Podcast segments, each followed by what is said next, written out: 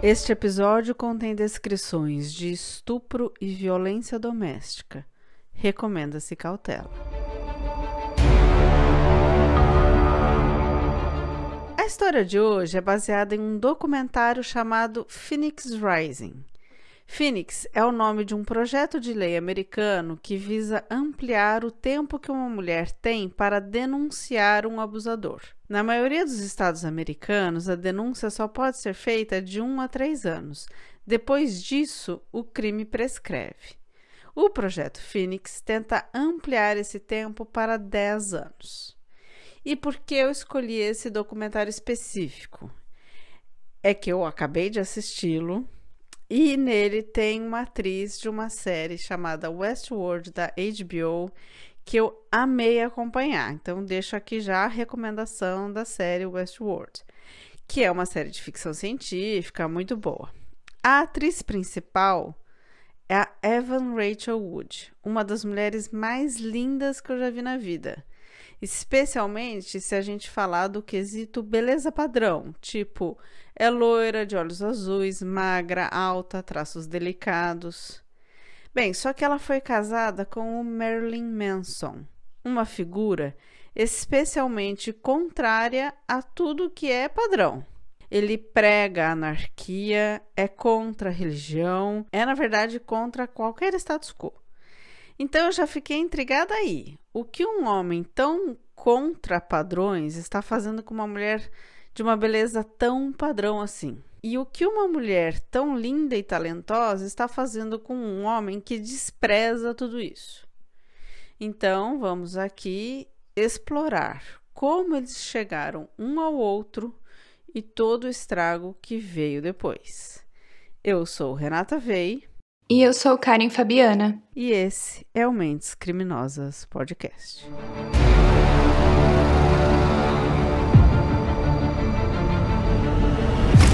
Antes da gente começar o caso, quero trazer uma errata aqui para o episódio passado.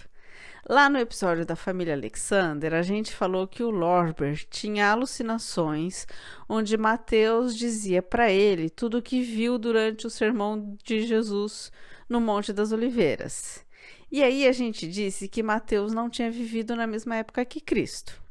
Só que nós temos seguidoras muito mais inteligentes e estudiosas que nós nos assuntos religiosos, e a Silvana nos ensinou que Mateus viveu junto de Cristo e viu sim ao vivo as pregações de Jesus. Então está aí as nossas desculpas pela falha e o agradecimento a Silvana por ter nos ensinado. E aproveito para fazer um apelo para que sempre que puderem nos ajudar a corrigir ou melhorar nosso material, que por favor o façam. Nós amamos aprender com vocês também. Então, para o caso de hoje, sobre a Evan Rachel Wood e o Marilyn Manson, vamos começar pelas histórias de vida. Brian Warner, o nome verdadeiro de Marilyn Manson, nasceu em 1969. Seu pai era Hugh Warner e a mãe Barbara Warner. Filho de pais religiosos, Brian sempre estudou em colégios religiosos. Ele era constantemente desprezado pelas crianças e adolescentes na escola, ele sofria muito bullying. O documentário traz também algumas coisas que ele próprio escreveu em cartas e diários, revelando que as agressões não eram só na escola. Ele sofreu agressões também em casa. Ele escreveu que o pai era agressivo e a mãe omissa e depressiva. Nos diários, ele revela muito ódio da mãe. Talvez por ela ser omissa, talvez por ela ser depressiva, ou talvez ele estivesse copiando o pai mesmo. Um dos motivos dos bullying era sua aparência, que os outros meninos tiravam sarro. Ele era tímido e quieto, e isso também era um motivo para bullying. E esse é um ponto interessante para a gente ressaltar, né? A criança que sofre muitas agressões em casa é uma criança com medo e fechada. Muitas se tornam apáticas, até como um mecanismo de defesa, pois qualquer emoção, grito, entusiasmo pode ser castigado pelos pais agressivos. Então é melhor e mais sábio tentar passar despercebido para não apanhar. E aí o que acontece é que essa criança se torna apática e distante também na escola. Só que as crianças e adolescentes têm medo do diferente, dos que não se misturam, dos que não ficam junto, dos que não se comportam igual, e assim começa o bullying. E vejam a crueldade: muitos dos que sofrem na escola já estavam sofrendo em casa antes. E aí eles não contam nada em casa, até porque não querem nem abrir a boca em casa de medo e só se escondem. E quanto mais se escondem, mais sofrem na escola e vira uma bola de neve. E possivelmente isso aconteceu com Brian. Depois de terminar o ensino médio em 1987, ele formou uma banda com o guitarrista Scott Putesky. A banda se chama Marilyn Manson and the Spoof Kids. E é aí que ele começou a adotar o nome Marilyn Manson o tempo todo. E por que Marilyn? Foi em homenagem a Marilyn Monroe. Mas e o Manson? De onde saiu? Foi em homenagem ao Charles Manson. Ou seja, um representava o bem e o outro o mal. Só lembrando que Marilyn Monroe tinha um jeito todo angelical e sedutor. Charles Manson foi um dos serial killers mais famosos. Embora não se saiba ao certo se ele realmente tenha matado alguém, o que se sabe é que ele mandou seus seguidores é, matarem nove pessoas. Bom, e assim como a Marilyn Monroe, Charles Manson também era muito sedutor e por isso mesmo ele tinha tantos seguidores que o obedeciam cegamente, coisa que Marilyn Manson também se tornou mais tarde, mas a gente ainda chega lá. Em 1989, ele foi para um college, também ligado à igreja, para estudar licenciatura em jornalismo, e nessa época começou a escrever artigos sobre música para uma revista, Paralelo 25. Bem no início da carreira de músico, ele conheceu Geordie White, que também gostava de usar um pseudônimo e usava o nome de Twiggy Ramirez. Essa amizade foi muito importante para o Marilyn Manson. Só para termos uma noção do tempo das coisas, nessa época a banda passou a se chamar apenas Marilyn Manson. Veja que era o nome de um cara da banda, o que marca bem a autoridade dele sobre os outros. E bom, nesse mesmo ano, 1989, nasceu a Evan Rachel Woods. Quando Brian já era Marilyn Manson, já era músico e estava começando a fazer sucesso. A Evan nasceu numa família de artistas e aos 5 anos de idade já tinha sua carteirinha do Sindicato dos Artistas nos Estados Unidos, o SEC. O pai era dono de uma companhia de teatro, a mãe era atriz, diretora e tudo mais. O irmão também era ator. Tudo na família era arte, música e dança. Só que também era violência. Violência do pai contra a mãe. A Evan conta no documentário que durante essas brigas ela e o irmão saíam da casa de mãos dadas e ficavam do lado de fora sozinhos por horas esperando o alvoroço terminar. E o que ficou marcado na mente dela foi que ninguém deu falta deles dentro da casa. Ninguém reparou naquelas duas crianças sozinhas e assustadas do lado de fora. Estava marcando aí uma sensação muito visceral de ninguém se importa comigo, não tem ninguém para me ajudar. Bom, ela tinha o irmão, mas ela via o irmão como uma outra criança indefesa também. E que bom que ela via assim, porque ele era mesmo mais uma criança indefesa. Ele, nessa fase ele tinha uns nove anos. Ele era o mais velho que ela, mas não era um adulto que poderia segurar o peso dessa responsabilidade de proteger aquela criança. Né? Já um pouco mais velha, um dia após uma dessas brigas, ela enfrentou o pai, perguntando por que, que ele fazia aquilo. E ele respondeu: Porque a gente se ama, quem ama briga, isso é normal. A mãe ouviu a resposta e teve um estalo, um insight. Ela se deu conta: isso não é amor e é isso que eu estou ensinando para minha filha. Isso está errado e tem que acabar.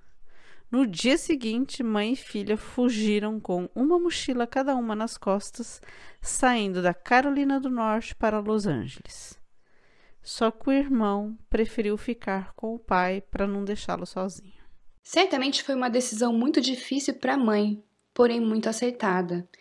É, se ela persistisse nesse relacionamento, realmente ela estava ensinando uma coisa totalmente equivocada para a filha. Só que foi tarde, né? ela já tinha aprendido.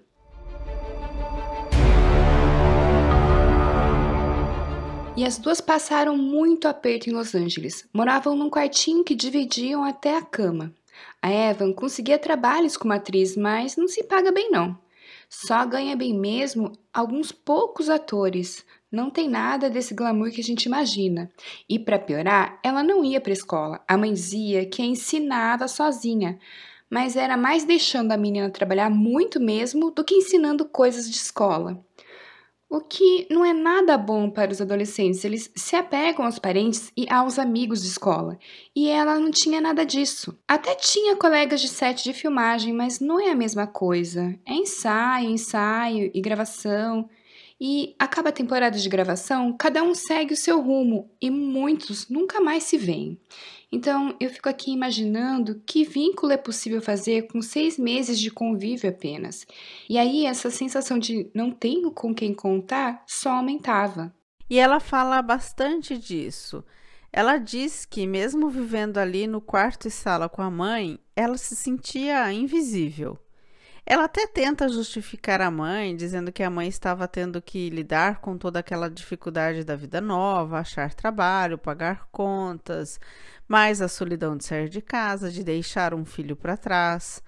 Até acho que deve ter sido realmente muito difícil, mas então a mãe tinha que ter colocado ela na escola, né? Mas não colocou na escola e colocou ela num filme em que ela seria a protagonista. O filme chamava 13 se referindo à idade de 13 anos. E a Evan tinha mesmo 13 anos na época. Só que nesse filme ela contracena com um homem de 24 anos e é obrigada a beijá-lo e darem uns amassos ali em cena. A Evan ficou apavorada. Ela nunca tinha beijado ninguém na vida e não queria que essa experiência fosse assim, num trabalho. Mas não teve jeito, ela cumpriu com a cena assim como o diretor pediu. E vamos ver mais à frente que isso também teve um peso importante nos acontecimentos. Bom, nessa época, ela estava então beijando pela primeira vez um homem, sendo ela ainda uma criança, em um setting de filmagem. O Marilyn Manson já estava fazendo um enorme sucesso com músicas de protesto, pró-anarquia e anticristo e usando muita droga.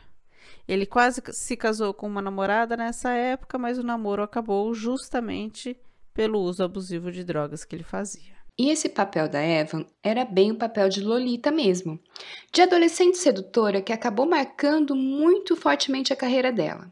Aqui no Brasil, o mesmo aconteceu com a Mel Lisboa, e foi uma luta para ela se desvencilhar desse tipo de personagem. E assim como a nossa Mel, a Evan Rachel Wood só era chamada para papéis de mulher fatal, sedutora cenas picantes, e normalmente com atores mais velhos. Mas num dos filmes, finalmente ela contracena com outros atores da mesma idade dela. E ela já estava com 18 anos, encontrou um namoradinho e viviam em turma. Então, pela primeira vez, ela está andando com uma turma de iguais, de jovens atores e da mesma idade, que contracenam em estúdio e depois saem juntos e vão para os bares e baladas e para as casas uns dos outros e fazem tudo que todo adolescente normalmente faz. E num desses encontros em turma, eles vão para um bar, uma balada de rock mais pesado, e um cara todo maquiado, meio que um cosplay do Marilyn Manson, passa por eles. O cara olha bem para ela e diz: Oi, tudo bem? Gosto do seu trabalho. Ela sorri e agradece, e assim que o cara vira as costas, ela e os amigos caem na risada dizendo: Quem que é esse cara vestido de Marilyn Manson? Alguns minutos depois, o tal cara passa por ela de novo para e começa a puxar papo, falando do trabalho dela e tudo que ele viu e tudo que ele gostou e do porquê ele gostou de tudo que viu. E na saída, ele convida ela para participar de um clipe dele e dá o seu número de celular para ela. Então ela se dá conta de que aquele cara era mesmo o próprio Marilyn Manson.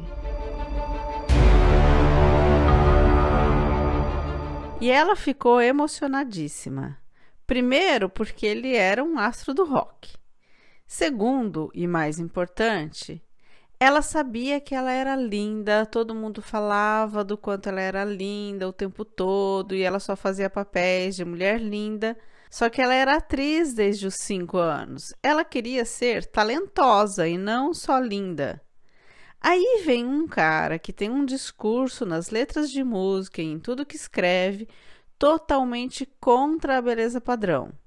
Ele declarava ódio à beleza padrão, odiava rostos angelicais.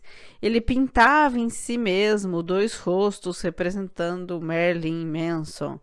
E esse cara passou horas ali no bar elogiando tudo nela, menos a beleza. E aqui eu vou falar uma coisa um pouco controversa, mas pensem comigo.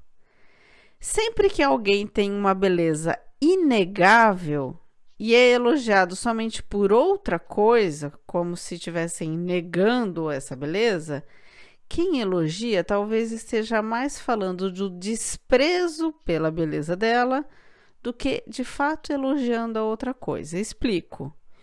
O fato dele elogiar ela por horas sem mencionar a beleza é porque ele queria deliberadamente marcar que havia algo nela que ele desprezava.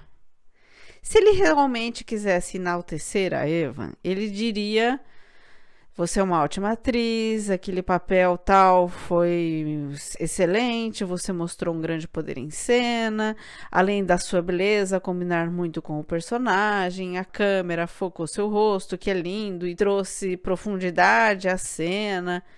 Entende a diferença? Ele cita a beleza e cita o talento da atriz. Ele não fez isso.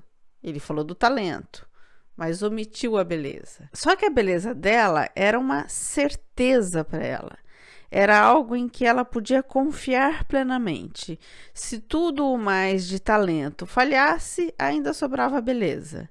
Ele pega essa fonte de confiança dela e despreza, joga fora e mostra que é desprezível ao ponto dele nem mencionar. Claro que aí ele dá força a tudo o mais que ela faz, mas para ela fica ali um ponto de fragilidade. E é isso que ele quer. Que ela se sinta bem, mas se sinta frágil, porque essa força vai vir dele. Ele quem vai dar essa força. E aqui, momento fofoca. Nesse dia no bar, ele estava com a esposa ele deixa a esposa de lado e passa a maior parte da noite elogiando aquela atriz muito mais jovem que ele. Sabe aquela coisa do homem de 40 anos que larga a mulher de 40 para pegar duas de 20? É quase isso. Só que ele tinha 37 e a Evan tinha 18 anos. A mulher dele também não tinha 40, era um pouco mais jovem, mas nem tanto quanto a Evan. A esposa era linda e tinha tudo a ver com ele no estilo, nos gostos, mas ele a despreza totalmente. E desse dia em diante, ele não deixou mais a Evan em paz. Ele escrevia diariamente para ela num ritual de conquista que, em inglês no documentário, eles chamaram de bombardeio de amor. E é uma tática de manipulação. Importante a gente dizer isso aqui, né? Então eram cartas, e-mails, mensagens todos os dias, várias vezes por dia, dizendo o quanto ele estava encantado por ela e o quanto ela era foda, e ele assistiu de novo tal coisa dela e que não conseguia mais pensar em outra coisa, apenas nela, e ia pintar um quadro dela. E pintou mesmo, gente, vários quadros. E ela se encantou por tudo aquilo. Só para esclarecer, o cara que faz o bombardeamento de elogios e declarações de amor está sim tentando seduzir, mas não significa que ele seja mentiroso, que esteja dando um golpe. Às vezes está mesmo de malandragem, mas muitas vezes ele está genuinamente apaixonado. E o Marilyn Manson estava apaixonado e viciado nela.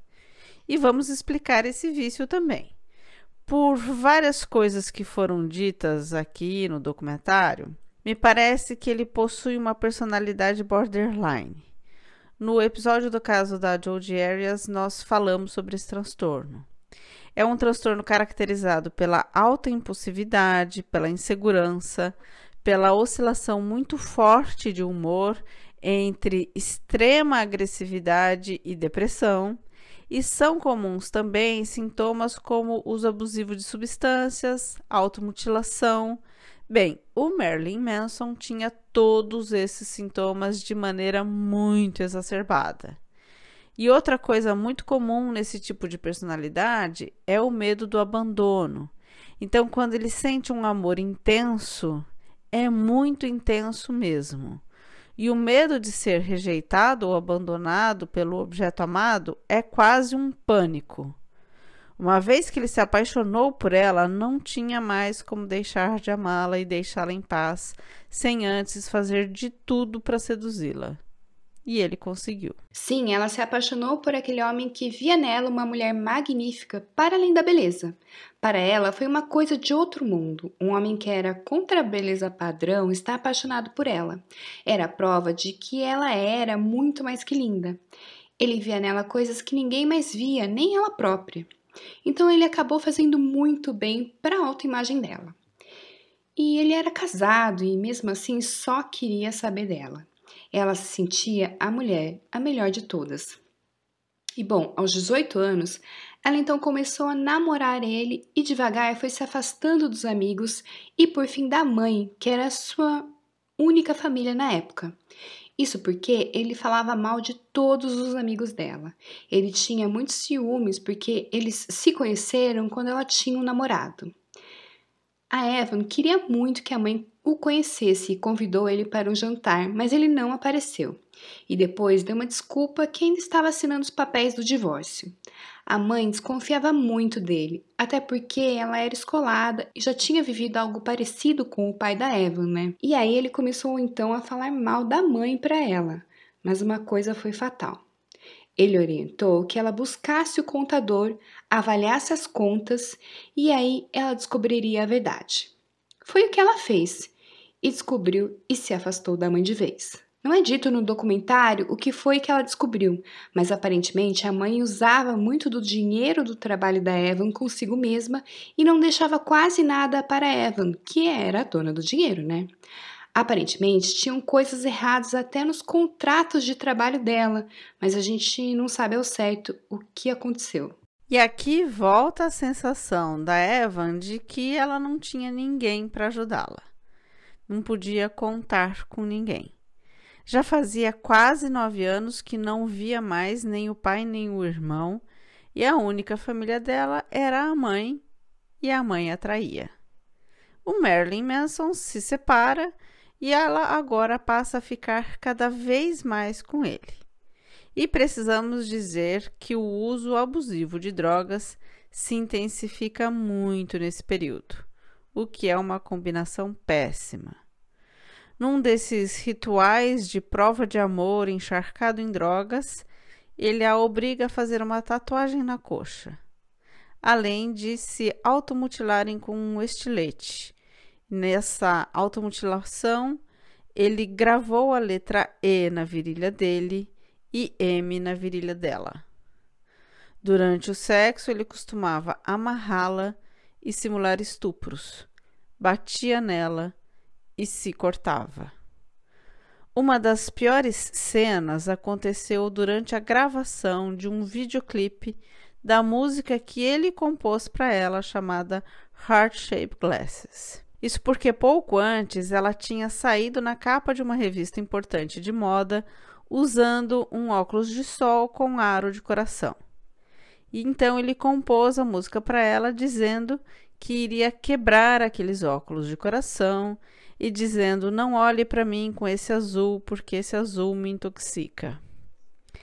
Ele mesmo roteirizou e dirigiu o clipe. E ele tinha passado o roteiro para ela onde estava combinado. Enquanto todos dançam num show meu, você fica imóvel na plateia me olhando com os óculos. Outras cenas são os dois num carro, onde a tatuagem na coxa dela aparece e ela o seduz. Outra cena ela em cima do palco junto com ele, em roupas íntimas, e aí os dois simulam o ato sexual e são banhados em tinta vermelha, como se ele a tivesse matado de amor. Ela concordou com o que tinha sido brifado. E aí vamos para uma cena. No dia seguinte à gravação desse videoclipe, uma pessoa que trabalhou ali por acaso encontrou com o pai dela numa outra produção e comentou com ele sem saber que estava falando da filha dele. O cara disse: O clipe que gravamos ontem foi bizarro. O Marilyn Manson fez a atriz ficar totalmente embriagada de absinto. Ela parecia não estar ali.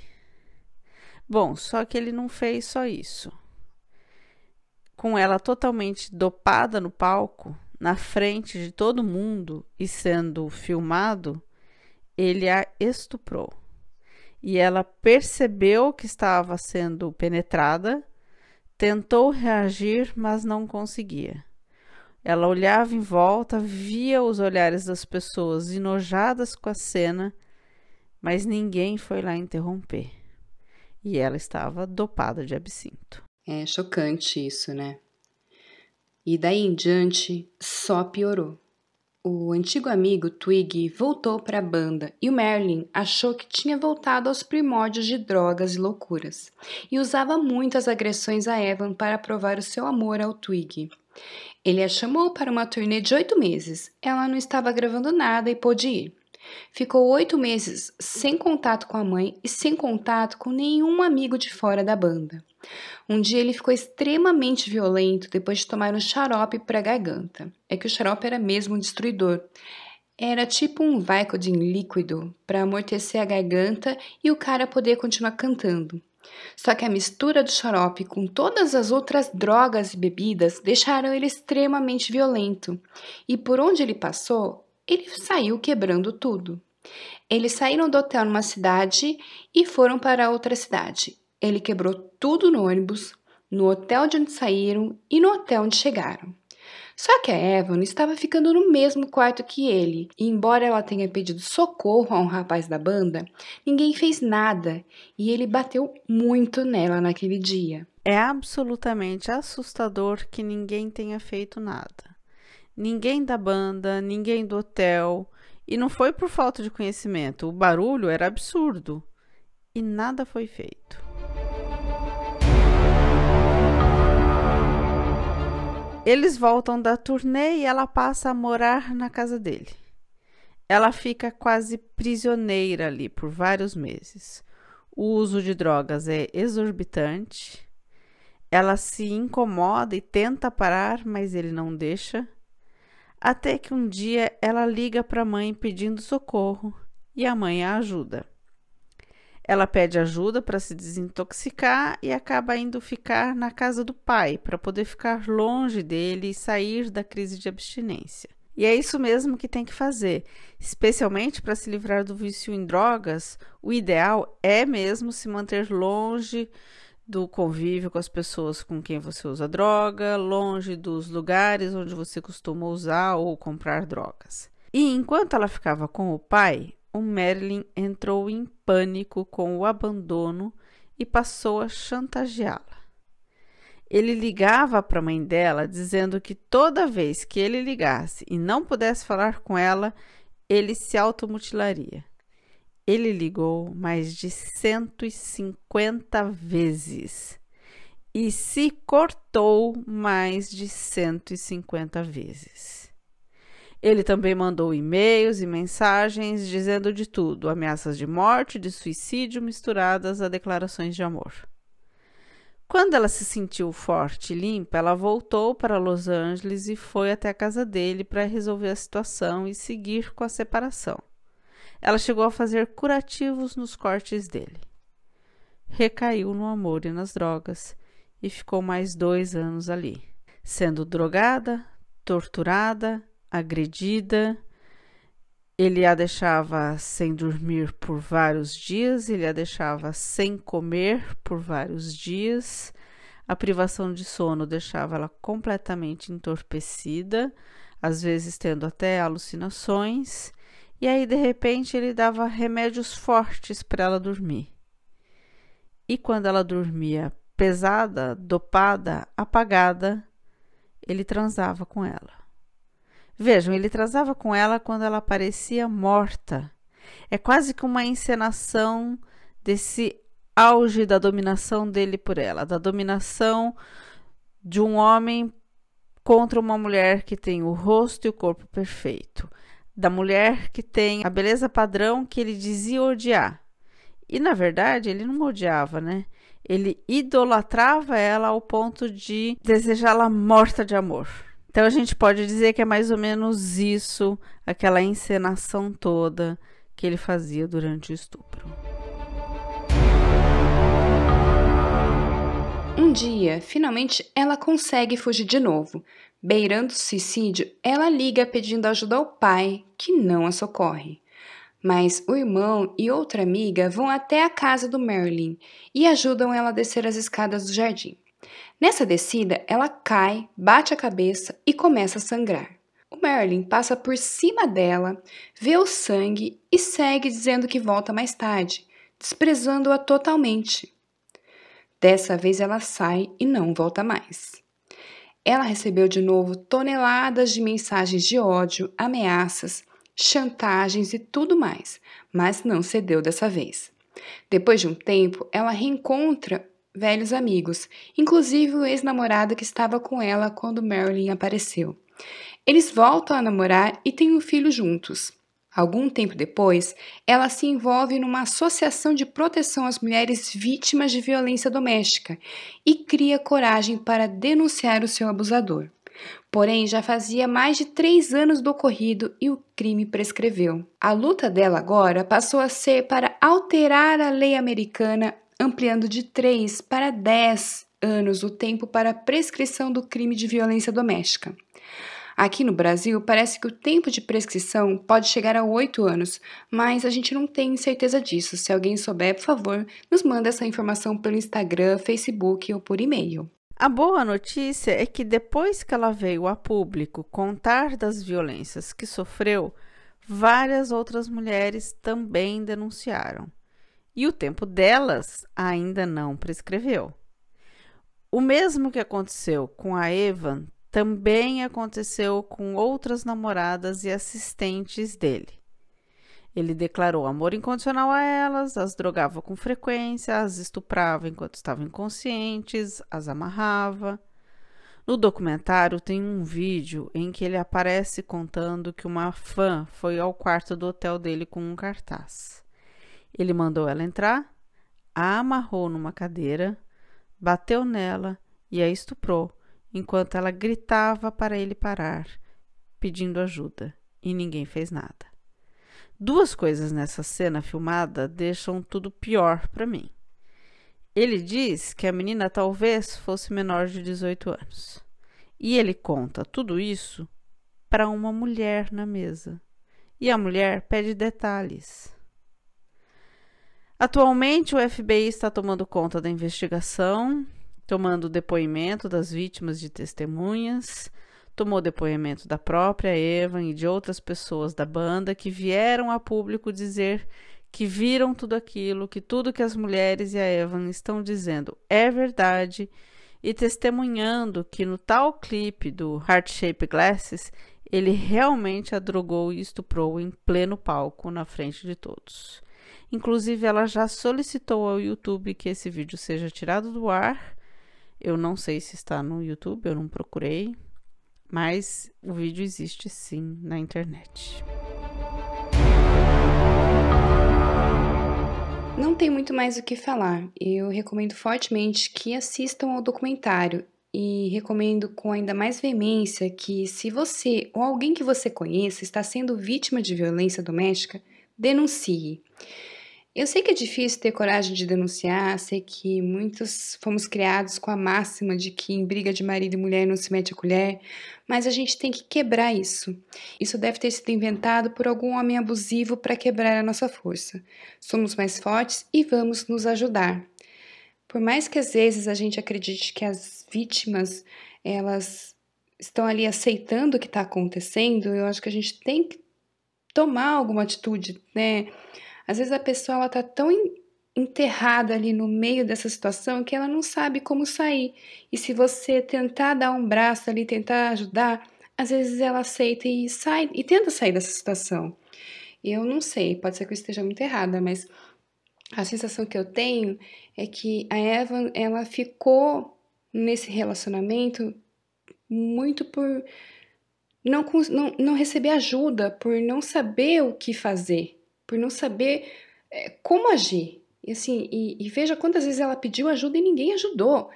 Então, se, qualquer sinal que você perceba de violência, de abuso, eu acho que a gente tem que tentar intervir. A gente pode estar errado, a gente pode se enganar, pode, às vezes, né? Enfim, entender um sinal errado, mas é melhor a gente errar por tentar ajudar do que simplesmente não fazer nada. É isso mesmo. Acho que a gente já analisou muito das mentes aqui da vítima, a Evan, e do criminoso, o Marilyn Manson. E é muito triste como em ambos os casos a violência familiar estava na raiz da tragédia. No caso dele, fez dele um agressor. No caso dela, fez dela uma vítima. Ela acreditou que não podia contar com ninguém. Ele acreditou que ele podia usar e abusar da vida de outras pessoas. É isso, né, gente? Violência em casa só traz estragos. Bom, e como disse a Fabiana, a gente pode ajudar, a gente pode denunciar. Às vezes não é na primeira vez que a gente oferece ajuda que a pessoa vem, às vezes é na quarta, quinta vez, mas é importante a pessoa perceber que a gente continua lá, que a gente continua dando o braço, que a gente continua estendendo a mão. Talvez algum dia a pessoa crie coragem e vem para nossa ajuda, né? Uma das formas de pedir ajuda é o Disque 180, 180, que é especializado no atendimento a vítimas de violência doméstica. Também é possível pedir socorro nos conselhos regionais de psicologia para um acompanhamento psicológico, no Conselho Regional de Assistência Social, nas delegacias da mulher, no Instituto Maria da Penha e vários outros institutos semelhantes pelo país. Você também pode nos mandar mensagens pelo Instagram que a gente pode ajudar você a encontrar uma ajuda mais qualificada. E, gente, o mais assustador nessa história toda foi que, durante essa pesquisa para poder trazer esse caso para vocês, é, eu assisti vários vídeos na internet, no YouTube, e eu gosto sempre em casos polêmicos, eu gosto muito de ler um pouco os comentários e saber como as pessoas estão vendo, né, todos os fatos, como tudo aconteceu. E eu acho assustador, de verdade, como tem muitos seguidores do Marilyn Manson uh, defendendo ele e acusando a Evan de estar mentindo. É, tem gente, inclusive, falando: nossa, a máscara dela vai cair, a verdade vai vir à tona, sendo que tem membros das, da banda, sendo que tinha gente ali, muita gente dando força para as denúncias dela. E mesmo assim, ainda tem muitos seguidores do Mary Manson tentando agredir a Evan, dizendo que ela tá mentindo, dizendo que ela, é, tudo que ela falou tá equivocado. Enfim, é bem, é bem assustador assim o discurso de ódio dos seguidores do Marilyn Manson é, contra a Eva. Pois é, então, voltando aqui aos nossos conselhos, é, esteja preparado que se você pedir ajuda, talvez você tenha que passar por isso também. Não é só porque ele é famoso.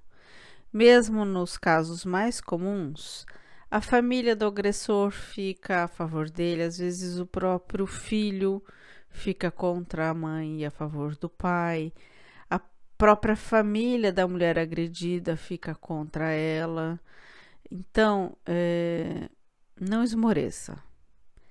É difícil, receba todo o nosso amor, todo o nosso carinho, todo o nosso abraço, mas em frente, porque longe das agressões sempre será melhor, ainda que seja muito difícil esse afastamento.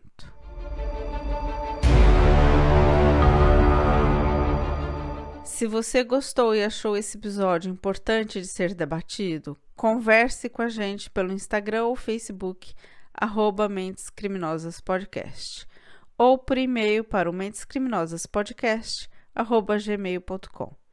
Você pode ajudar esse podcast compartilhando-o para que chegue a mais pessoas, ou também com dois reais que você pode mandar pela chave Pix mentescriminosaspodcast.gmail.com. Forte abraço e até o próximo episódio. Até o próximo episódio.